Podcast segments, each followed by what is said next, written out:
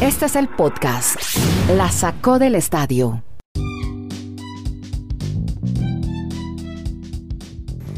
Hola, ¿cómo les va? Aquí estamos en el episodio 467. Este podcast lo hacemos streaming desde Chile, Colombia y Estados Unidos. En Chile, mi nombre es Andrés Nieto. Ya saludo a Dani Marulanda en la ciudad del Retiro en Colombia y Kenneth Garay en la ciudad de Bristol en Connecticut. Antes, eh, pues hablemos, mire, hoy tenemos a la carta, vamos a hablar, estos son los nombres, los etiqueta, con el hashtag Pete Rose, matrimonio entre árbitros, haitianos desertando, la NFL, COVID. También hablaremos de Rodón en el béisbol MLB, Urchela, 300 hits, la Champions ya tiene semifinalistas, hay noticias sobre castigos al racismo en la Europa League, la CONCACAF y una historia fantástica, fabulosa en la CONCACAF con el equipo de Haití. Por ahora, Dani Marulanda, quiero saludarlo con Carlos Rodón, que ayer lo veíamos en todas las imágenes, todos los noticieros deportivos en Estados Unidos, rodeado por sus compañeros, jubilosos, todas las lesiones, las incertidumbres de este lanzador quedaron atrás porque hizo lo que llaman ustedes los expertos juego casi perfecto, no, no fue perfecto, juego sin hit. Hola Dani, ¿cómo anda? Hola, ¿qué tal Andrés? Abrazos para toda la gente que nos sintoniza día a día, para don Kenneth Garay en Bristol, Connecticut. Pero yo le cuento que yo me fui con una sensación muy amarga anoche de ese juego de Carlos Rodón, un, pelotero, un lanzador que nació en Miami porque me enteré, yo estaba viendo como siempre el juego de los Marlins, no le puedo fallar a los Marlins. Entonces, apenas se cae, 162, ¿no? Ya vamos en el 159. Bueno, siga. no, pero ojo, estamos, estamos en racha positiva. Yo puedo, hoy podemos barrer a los Bravos de Atlanta. Eso. En, en, esta aplicación maravillosa que tiene la MLB, pues ellos te van contando qué van pasando en los otros juegos. Cuando se acaba el de los Marlins, veo que el juego de, de, de Chicago está en la novena entrada, juego perfecto lanzándolo Carlos Rodón. Me paso, me conecto a ese juego y apenas veo al lanzador. ¿Sabe qué hace Carlos Rodón? ¿Qué hace? Le pega un pelotazo al, le pega un pelotazo al, bateador ah. de, los indios de Cleveland y se acabó el juego perfecto. Ah. O sea, yo me quedé a solo dos outs de ver una cosa que no, no sucede en grandes ligas desde el 2012. En 2012 fue la última vez de un juego perfecto. Entonces, por eso digo que fue una sensación agridulce. Sí, la gente celebró el, no hit, no run, pero por un bendito pelotazo se perdió de ser el, solo el, el número 24 en la historia de juegos perfectos. Es 1880.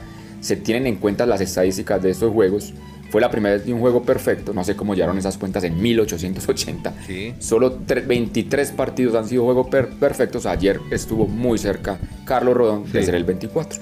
Perfecto. Rodón, ahí tiene entonces, con él abrimos este podcast y ahora con Kenny Garay, que está en Bristol, Connecticut, seguimos en Major League Baseball pero esta vez es una leyenda. Pete Rose, que alguna vez fue acusado de apostar a su favor, ¿no? El hombre se volvió un experto en apuestas y él sigue vendiendo predicciones, algo que es una profesión, Kenny, en Europa y en el mundo. Hasta se estudia lo que llaman tipster y se gana muchísimo dinero. ¿Es esto mismo? Hola, Kenny. Algo parecido. Andrés, un abrazo. ¿Cómo le va, Andy, a usted? A Dani desde Alaska hasta la Patagonia. Felices de la vida, como siempre en la sacó del Estadio Podcast. A ver, las predicciones de béisbol de Pete Rose están a la venta.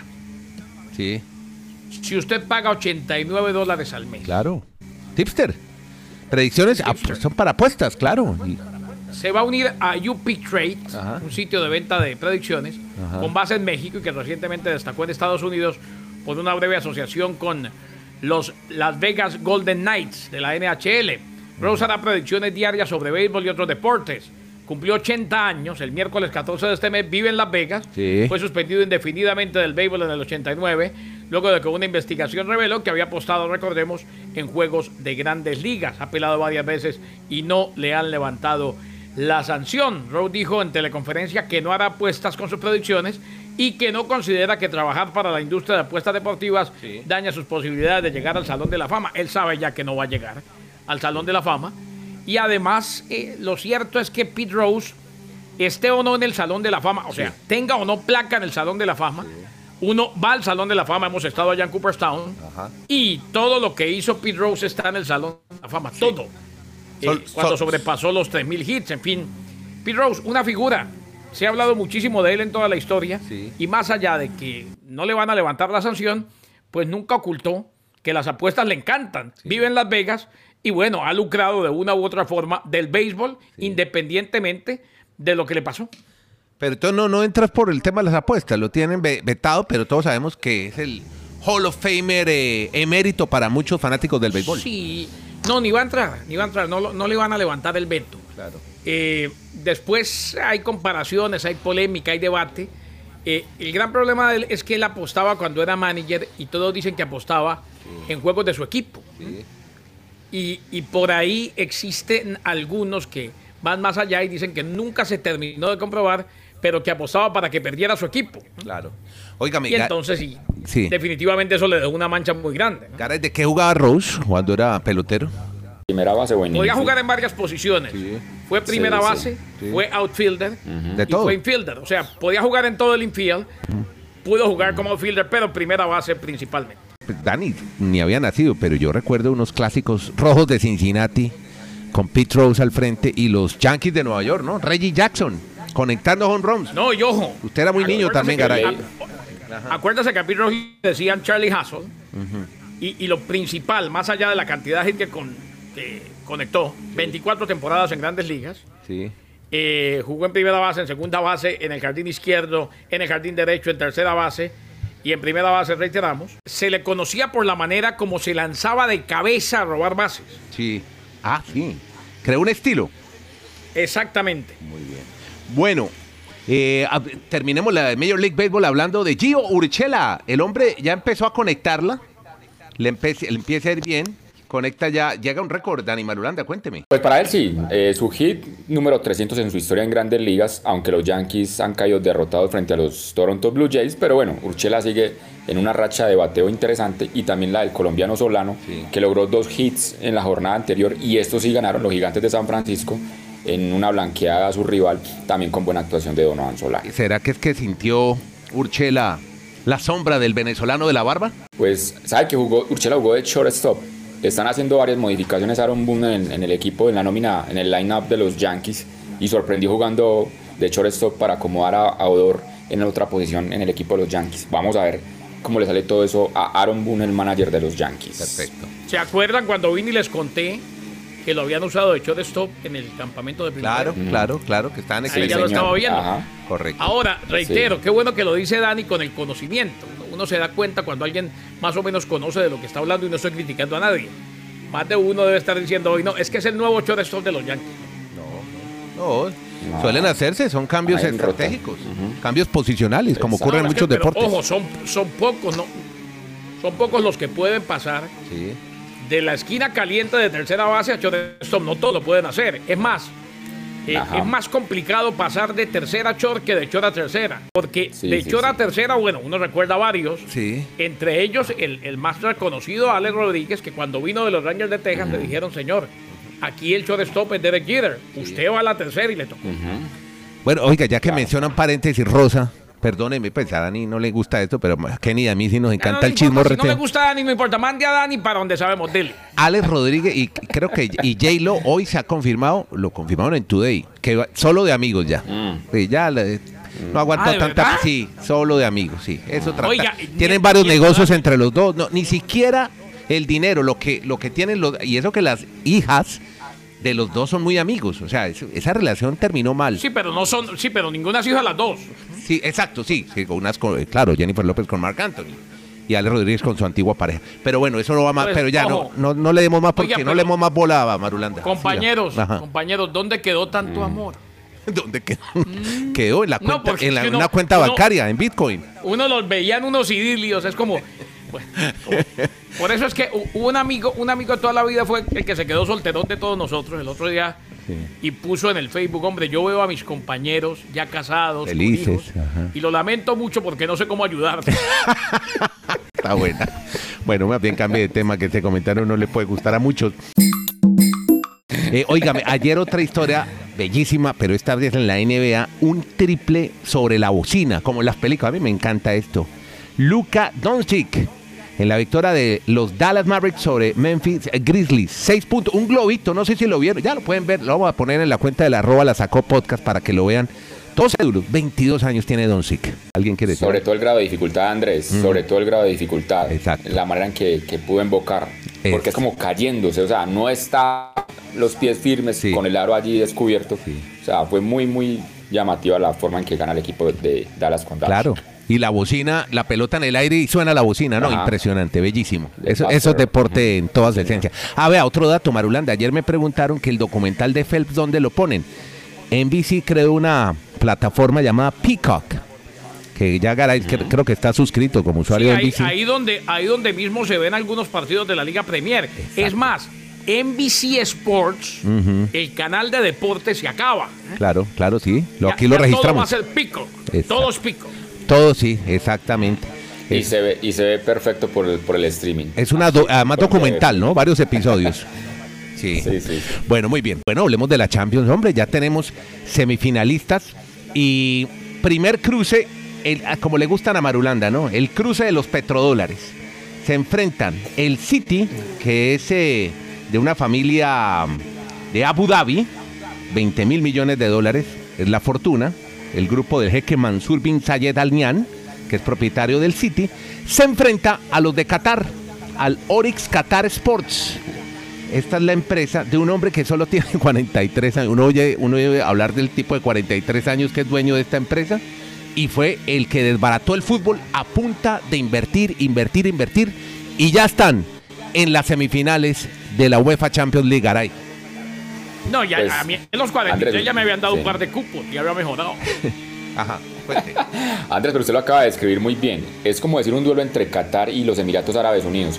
No es que uno esté a favor, sino soy de los que pienso que esta es la manera de competir con los tradicionales. O sea, para que Paris Saint Germain, Manchester Claro, City. Chelsea, que están en las semifinales, son en la última década los equipos que más dinero han invertido para poder llegar a estas instancias, para poder igualar al Real Madrid. O sea, para mí no es nada novedoso que esta situación suceda porque se están dando la cuenta que la única manera de competir con el Manchester United, con el Milan, Real Madrid, Barça es de esta manera. Entonces, creo que es unas semifinales muy interesantes entre Real Madrid y Chelsea por ese poder económico y lo que ustedes también ya manifiestan entre Paris Saint Germain y Manchester City para disfrutarlo en la última semana de abril y la primera de mayo que van a estar programadas estas semifinales de Champions. Perfecto, señor. Bueno, eh, Dani Marulanda no está en una carrera de cárcel, él está en terreno. Lo que pasa es que tiene un vecino muy desocupado que cada día por medio le da por prender la guadaña. Entonces No, usted espera, espera, espera, yo me, espera, yo me muevo, espera, yo me muevo, que sí, está- lo tengo acá al frente.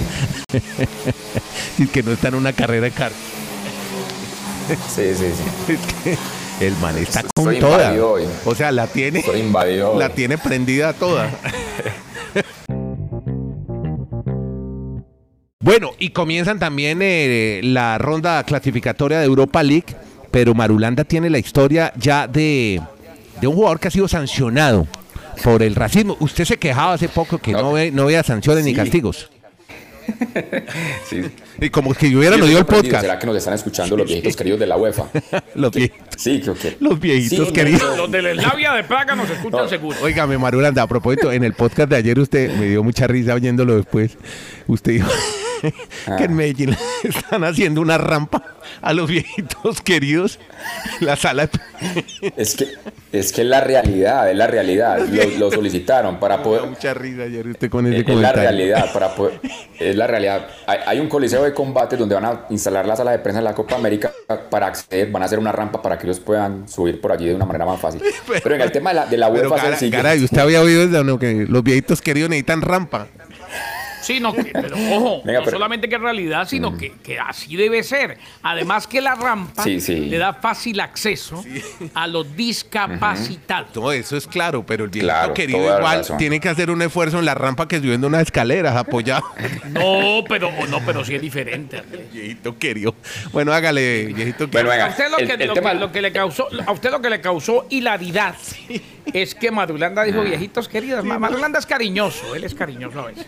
Sí. Hágale. Bueno, entonces hablemos de la, de la UEFA porque por fin sancionaron a un jugador por frases racistas o insultos dentro de un campo de juego. Nunca habían podido como determinar si, si el audio quedaba con la nitidez correcta para poder sancionar a alguien. Ajá. Se trata de Kudela, un jugador de la Slavia Praga, en un partido de la Europa League en fases previas enfrentando al Rangers, le dijo a Camará, un jugador que es del Rangers, le dijo, le voy a decir la frase, a ver, yo abro comillas para que quede bien. Eres un maldito mono, le dijo así Kudela Camará, y con eso entonces 10 partidos de sanción para este jugador del Slavia Praga en la Europa League. Bueno, y ahora sí, los haitianos. Esto es capítulo aparte, esto merece presentación. Como no volvimos a presentar el rinconcito de Brady, ahora nos vamos con los haitianos. Sí.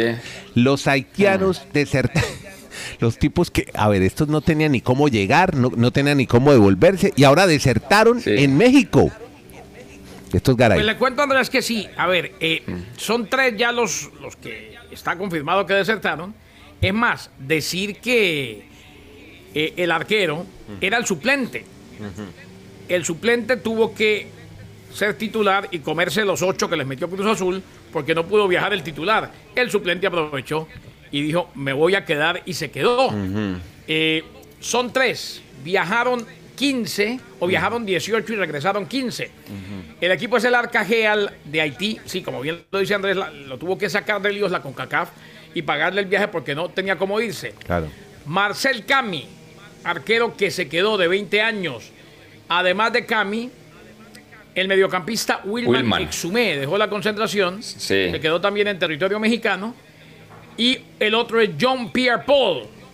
John Pierre Paul que tiene eh, apellido de jugador de la NFL. Estos tres se quedan en México. Y hombre, las condiciones en Haití siempre han sido muy difíciles.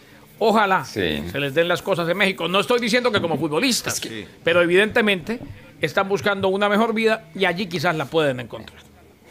Y, quién es que ni siquiera Wilman Euxeme no, ni siquiera se presentó al partido. O sea, tan pronto llegaron al hotel, él se escapó de una vez en el hotel, el de la concentración.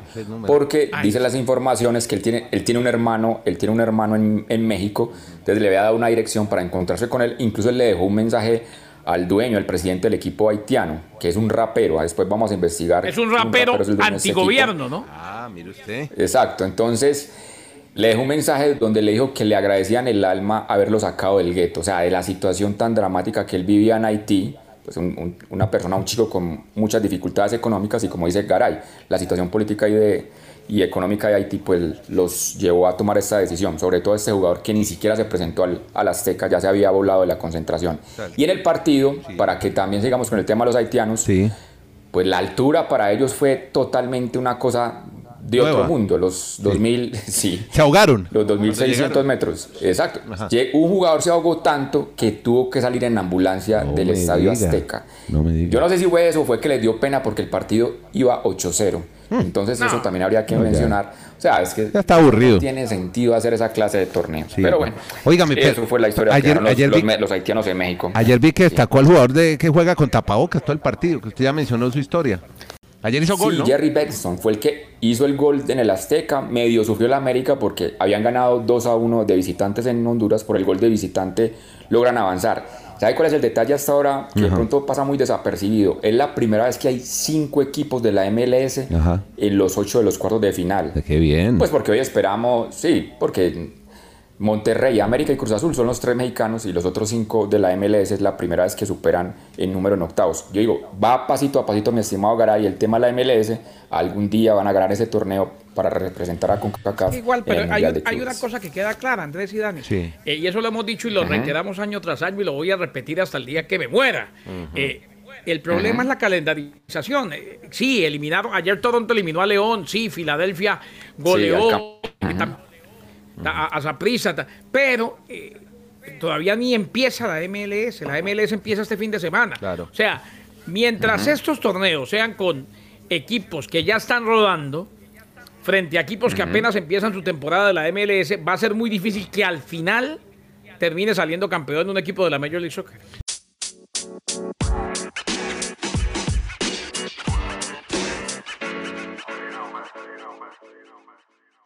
Bueno, y dos detalles ya para el cierre. Matrimonio entre árbitros en el fútbol. Howard Webb, ¿se acuerdan de Ah, él? claro, sí. Sí, Lo sí. recuerdo. Calvo. Sí, sí, sí, sí. El calvo. El calvito, el calvito gord- gordito. El calvito. sí. Ahí bien. Y Viviana Stenhouse, que ha sido eh, árbitro a nivel femenino Ya. durante mucho tiempo y ha sido o ha estado en eventos tan importantes como la final de la Champions. Se casaron. Resulta usted. que ellos mm, comparten la pasión por las tarjetas amarilla y roja. Me imagino esa sacadera de amarillas y rojas en ese matrimonio. Puro Claro. pito, esa relación es a puro pito. Claro, cuando él se porta mal, pito y roja. Me imagino que roja ya es el sofá, ¿no? Sí, la manda a la casa, al, al sofá, al, al tipo, a web. Oiga, Una- buena una historia. Stenhouse Webb terminó su carrera luego de haber arbitrado en 23 partidos de la Bundesliga, aparte de 92 encuentros en la segunda división alemana y 35 en la Bundesliga femenina. Hizo su debut como árbitro y de acuerdo con Soccer Base, uno de los portales, administró esta árbitro 164 tarjetas amarillas y 3 rojas en encuentros competitivos masculinos disputados entre el 2015 y en el 2020. Un web que estuvo en 534 partidos. 1.694 amarillas, 68 rojas. Sin embargo, confesó sentirse más que decepcionado por no haber expulsado a Nigel de Jong por el pisotón del jugador eh, holandesa Xavi Alonso durante el Ah, primer la tiempo de la final. final mundialista Sudáfrica. del 2010. Que fue una patada voladora, además, los taches en el pecho. Sí, Óigame, sí, señor. decía mi profesora Alberto en San Ignacio en Medellín, toda regla tiene su excepción en las matemáticas. Y es que un poco el cuento marulanda de los equipos millonarios que esto solo lo mueve el dinero bien manejado y bien gestionado. Pero ¿cómo me explica lo de defensa y justicia? Un club argentino que se fundó en el año 35, que recién en el 77 empezó a conseguir un dinero, lo consiguió en, en un festival que hicieron, humilde origen, y derrotó a Sao Paulo, Vasco da Gama, Palmeiras, América de Cali, Nacional de Quito y ayer le ganó la Recopa, es el segundo título continental que obtienen en menos de seis meses. Defensa y Y justicia. de manera dramática. Sí, De sí. manera dramática en definición del punto penal, el halcón de Varela. Pero, pero venga, es un equipo que está con una buena estructura, es independiente del Valle también en Ecuador. Ah, bien. y son torneos donde se juega. Bueno, anoche Independiente del Valle directas. también eliminó a Gremio. También. Por eso, exacto. O sea, sí se puede si hay una estructura organizada. Ah, bueno. Pero yo lo me refiero es a una liga local. Si usted los va a enfrentar a ellos a 30 fechas, no van a ser campeones porque no van a poder competir contra el poder económico de los tradicionales de esos equipos. Pero bueno, ahí tiene. No sé si nos queda tiempo una, una cosita rápida de la Eh, NFL. eh, por favor. Sí, señor, vamos a echar. Sí, no, estamos- vamos a echarla del COVID, claro. Cuente. Oiga, ¿cómo se llama su profesor? en dos semanas. ¿Llegó? A Alberto, a Alberto La Rosa. Al- ah, qué bien que lo enseñó a Alberto, el que tiene el libro abierto. Adelante, Vidal. A ver, ¿cómo Bueno, lo vamos con el libro abierto de la NFL. El- es que en dos semanas, de este jueves, en dos semanas exactamente tendremos el draft. Yo creo que la próxima semana con Garay, pues nos vamos a deleitar hablando algo de, de las Claro, probabilidades claro, de jugadores que lleguen a la NFL. Pero la, la NFL ha anunciado que hay jugadores que no quieren participar de los entrenamientos voluntarios en esta época de la primavera por el COVID. Entonces no se sabe cómo van a analizar esa situación. Y la otra recomendación, o recomendación no, es, es un reglamento que va a instalar la NFL. Si las personas no están vacunadas, no las van a permitir ingresar a los escenarios o a las sedes de cada equipo de la NFL. Vamos a ver si entonces todos juiciositos se vacunan o que terminan en ese sentido. Bueno, eso al ritmo de Estados Unidos yo creo que se va a lograr. Son 3 millones de vacunas ya diarias, así que bien. Pero, pero, no, pero, no, pero no suspendieron la de Johnson y Johnson por los trombos. sí, Entonces, pero, pero bueno, tienen igual hay- Pfizer y está funcionando Moderna. Bueno, muy bien, amigos, gracias a todos por, eh, re- por primero oírlo. Si le gustó, recomendarlo y decir, oiga, hay un podcast bacanísimo donde habla un tipo de Chile, otro de Estados Unidos y otro de Colombia. Y charlan bacano, 20 minuticos nomás nos quitan al día para contarle lo que pasa en los deportes americanos y en el fútbol mundial. Se llama Ay, las... La abuela, para el que no los oiga. Bien, gracias a todos. Este es la sacó al estadio Garay, Marulanda y Nieto Molina. Estamos, a- usted nada que ver con el jugador de Nacional, no Marulanda. O sea, ayer me acordé cuando entró el segundo tiempo, pero nada que ver, ¿no? Hay un jugador de Nacional que se llama ¿Cuál de Marulanda. Cuál de tantos Marulandas? Ya no, Jonathan, Don Solamente Víctor. no, ahora, Jonathan Marulanda. Don Víctor o Jonathan. solamente El volante. Ah, el de ahora. Tuvo uno que fue campeón y que estuvo en Alianza Lima también. Y bien para los sí, Don saludos. Víctor, que, don, Víctor, don Víctor que fue presidente de Atlético Nacional incluso. Exacto. Y pasó por Lima, ¿no? Creo que de Eh, Alianza no, Lima. presidente no, gerente, gerente, perdón, perdón. Y perdón, gerente, gerente. Y creo que fue el que se le descendió la Alianza Lima, estuvo en Perú también. Bueno, a él y a todos, y a todos los hinchas de Nacional, mi saludo, hombre. Ayer golearon a, al equipo Libertad de Paraguay en Medellín y, y avanzaron a la fase de grupos de la Copa Libertadores. Gracias a todos, que sigan con este podcast, la sacó del estadio.